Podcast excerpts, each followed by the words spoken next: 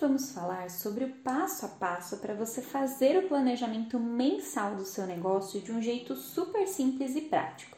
Então já pega papel e caneta e vamos lá. Primeiro de tudo, liste de uma a três prioridades do mês, não mais do que isso.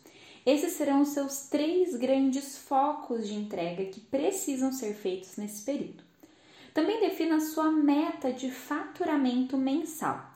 Escreva esse número e calcule quantos produtos ou serviços você precisa vender para atingir essa meta.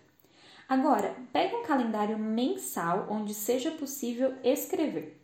Nele, distribua as ações que precisam ser feitas para que você atinja os seus focos do mês.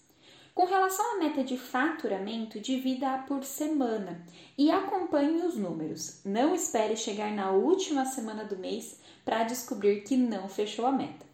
Por fim, adicione compromissos já agendados e as datas de contas a pagar. Agora, lembre-se de deixar o seu planejamento sempre à mão e bora começar o mês com tudo.